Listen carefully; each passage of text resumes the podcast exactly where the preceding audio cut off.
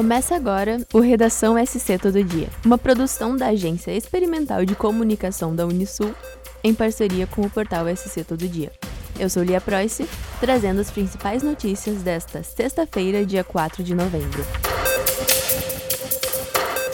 A Fundação Municipal de Saúde vem executando em Tubarão a campanha de rastreamento da doença renal crônica.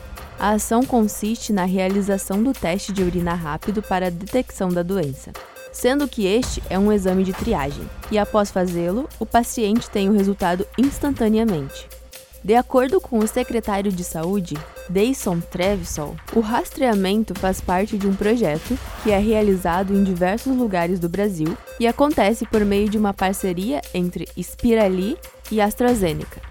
Estão aptos para a realização do teste pessoas com hipertensão, diabetes, que possuem histórico de doença renal crônica ou de doença cardiovascular na família, obesos, pessoas com colesterol e triglicerídeos alterados e idosos com 65 anos de idade ou mais.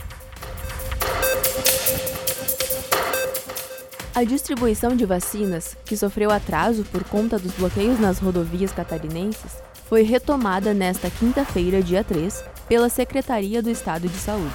Foram distribuídas aproximadamente 147 mil doses de vacinas, sendo 19 mil vacinas contra a Covid-19 e 128 mil vacinas que fazem parte do calendário do Programa Nacional de Imunizações, como contra a febre amarela, tríplice viral, BCG, entre outras. Os carregamentos de reposição dos estoques de vacinas no estado foram encaminhadas para as regionais de saúde de Tubarão, Criciúma, Araranguá, Lages e Rio do Sul, que receberam as doses. Cada município integrante dessas regiões poderá, a partir desta sexta-feira, dia 4, programar a retirada das vacinas junto à sua respectiva regional de saúde. A Prefeitura de Tubarão confirmou, nesta quinta-feira, a empresa vencedora do processo licitatório para implantação e gerenciamento do estacionamento rotativo no município. A ganhadora é a Zona Azul Brasil Serviços Administrativos, da cidade de Leme. O município pagará à empresa um total de aproximadamente 2 milhões de reais pelos 24 meses de serviços previstos na licitação. O valor arrecadado ficará 100% com a prefeitura serão ofertadas 1.146 vagas de estacionamento rotativo.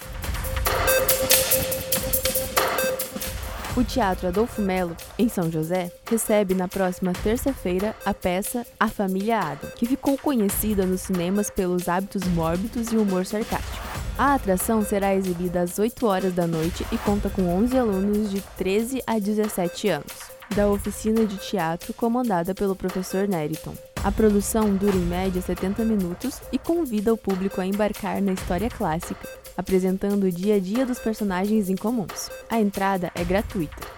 Os ingressos devem ser retirados na Fundação Municipal de Cultura e Turismo, com antecedência, no endereço Rua Padre Macário, número 10, Centro Histórico.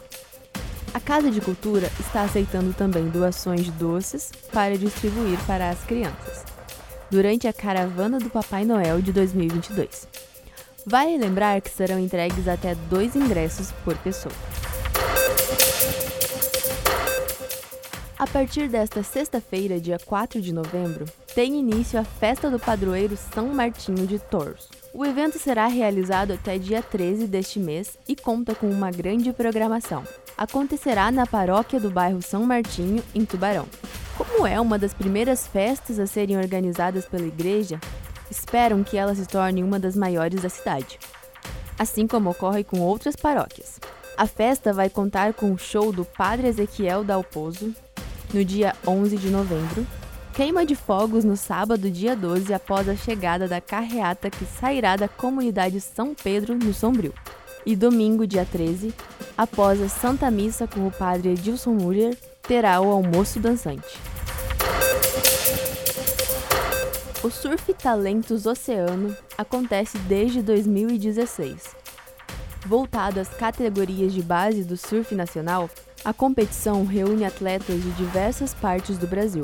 Após a etapa de abertura do Surfland Brasil, realizado em Garopaba no mês de abril, A organizadora do circuito divulgou o calendário para este segundo semestre no estado. Até o final do ano, serão mais três etapas valendo pontos para os rankings do surf, Talentos Oceano e para o circuito amador da FECA Surf, e definirão os campeões da temporada 2022 do surf catarinense. Além do surf amador, o presidente destacou o trabalho da FECA Surf na realização de cinco etapas dos circuitos profissional masculino e feminino. O circuito percorrerá todo o litoral catarinense neste segundo semestre de 2022. A segunda etapa do Surf Talentos Oceano 2022 desembarca nos dias 15 e 16 de outubro em Itapoá. A terceira etapa acontecerá na cidade de Laguna nos dias 19 e 20 de novembro.